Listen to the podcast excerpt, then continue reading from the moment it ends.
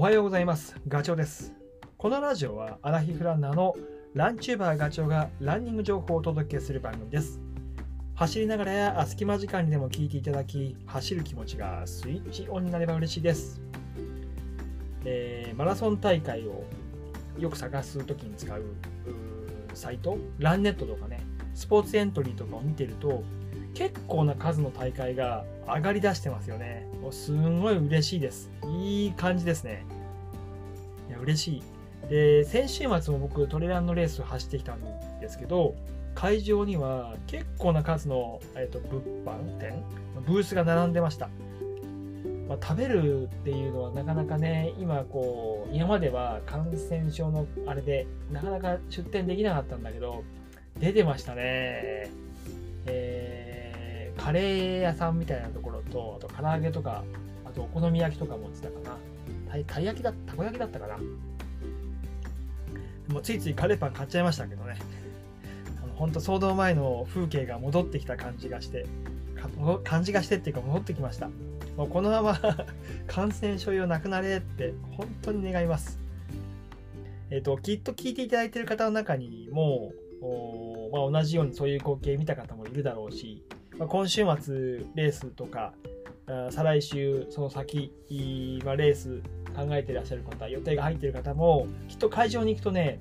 ブースの数が増えていると思うし、にぎわいも過去の昔のように戻ってきていると思います。参加人数も増えてる。いやー、本当に嬉しいですね。となると気持ちも高ぶって、よしと。えー調整今頃してる方も多いんじゃないでしょうか。ないでしょうか。いいタイムが出せるといいですね。で僕はね、次の狙い、ターゲットは、あ12月の12日の静岡県で行われる、え伊豆半島の方ですね。伊豆トレイルジャーニー ITJ70K、70キロ走るトレランレース。それに向けて今ね、えっ、と、上げていこうと思ってます。まあ最近レースが続いてるんで、ちょっと疲れ溜まっているから、まあ、ちょっとあの疲労も抜きつつ調整していくっていう感じなんですけど、で、今回は、あの、お話をしようとしておるのはですね、レースに向けて、まあ、あの皆さん、マラソンシーズンも入ったってことで、走力を上げようと思って練習をしてると思うんですけど、えっとね、脳のトレーニングもやっちゃった方がいいですよっていう、意識しましょうっていう話をしようと思います。っていうのも、まあ、久しぶりにレース出る方も多いと思うんだけど、やっぱりね、いいですよ。気持ちが入ります、レースって。周りにも、あのーね、同じように走ろうとしてるランナーがいるわけで、大勢で盛り上がってる中走るって、気合が入ります。やるぞと。で、ただ、その走っているとね、まあ、練習していたとしても、だんだんやっぱり2時間、3時間ぐらいすると、疲れが出てくるじゃないですか。スピードダウンをしていきます。で、理由はまあ、いろいろだと思います。久しぶりのレースだったから練習足りなかったとか、まあ、いろいろとね、思い当たるところがあると思うんだけど、まあ、とはいえ僕たちは一般ランナー、市民ランナーなんで、トップ選手でもプロでもないので、まあ、どうしてもね、そういう体が重くなってくるっていう、足運びが遅くなって、足運びが遅くなってくるってことはあると思うし、膝とか、それからアキレス腱、ふくらはぎとか痛みも出てきますよね。そうなってくるとね、やっぱりね、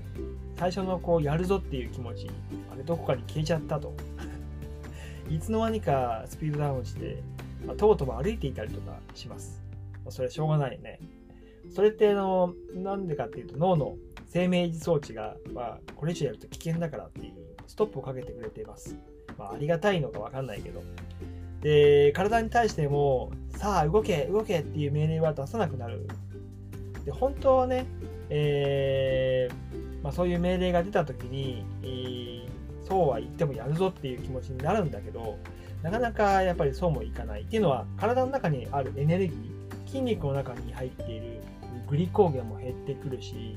で、あと、頭、脳の中のエネルギーもやっぱりグリコーゲンなんですよね。で、グリコーゲンが減ると、脳みそはあエネルギーがなくなっちゃうから、やる気が出てこなくなる。何をするにもめんどくさくなる。だるくなる。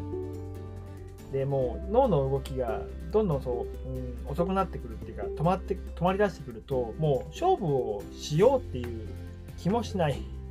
で苦しくても我慢するなんていうこともしなくなりますなりますよねなので、えー、脳を少しこうなんだろうな言い方が悪いけど騙して、えー、エンジンかけ直すっていうトレーニング。これはね結構大事だと思いますし普段からちょっと訓練しておくことが、えー、必要だと思います。脳に対して楽しいとか 嬉しいとか辛くないって感じさせる。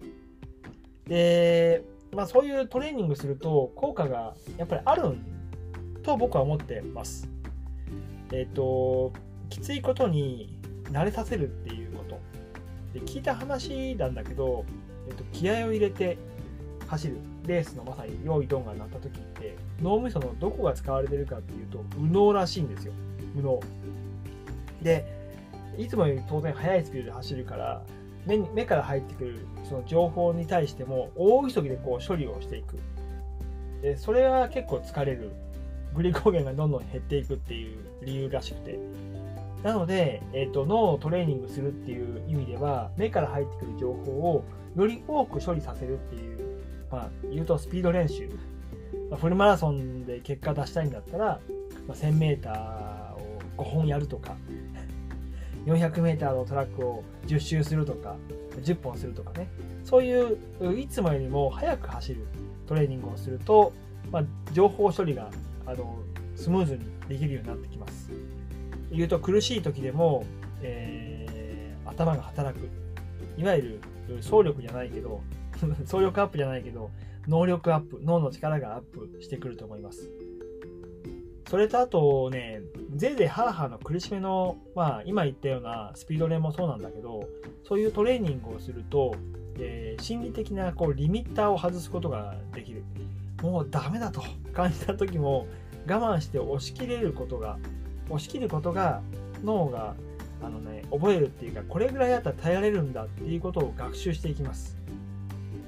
あじゃあどうすればどういう練習すればいいんだっていうことなんだけど、まあ、さっき言ったようなやっぱスピード練習で追い込むっていうのも一つだしあともう一つは逆にね